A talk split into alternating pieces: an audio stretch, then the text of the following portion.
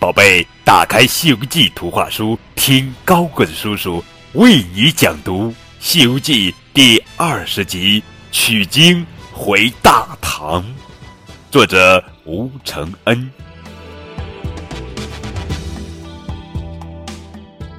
这天，唐僧师徒终于来到了西方佛地。灵山脚下，玉真观里的金顶大仙奉命迎接唐僧师徒。唐僧连忙整好衣冠，上前行礼。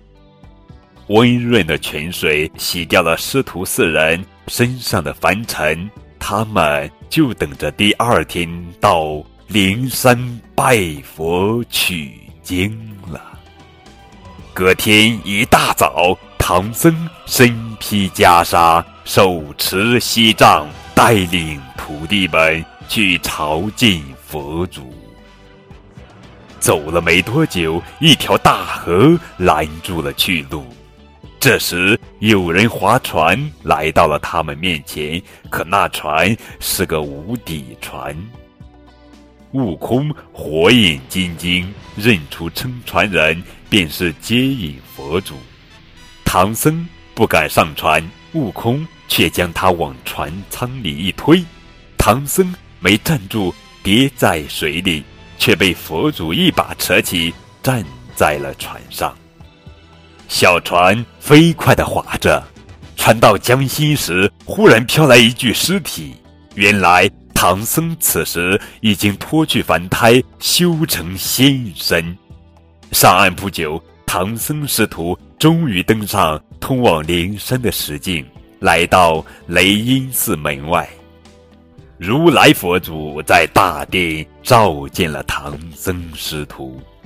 阿弥陀佛，唐僧师徒历经九九八十一难，取得真经。阿傩。且设两位君者奉如来金旨，将佛经亲书交给唐僧。唐僧师徒谢过如来，告别众佛，挑着经书往东土大唐归去。忽然，白熊君者从半空中伸出巨手，将驮在马背上的经书全都拿走了。见悟空。穷追不舍，他忙把包袱撕破，经书从天上飘落下来。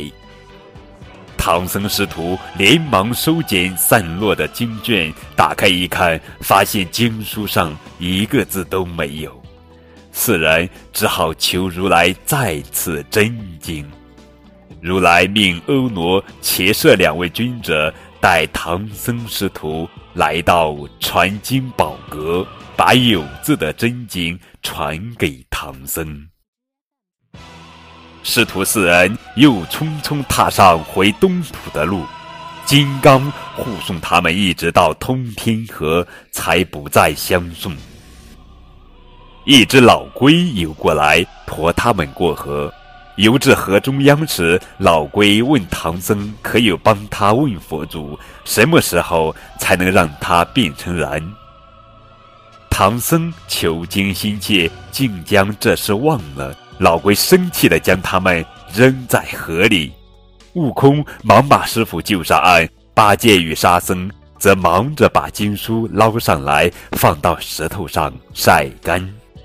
一阵风吹来，把经书卷走了一些。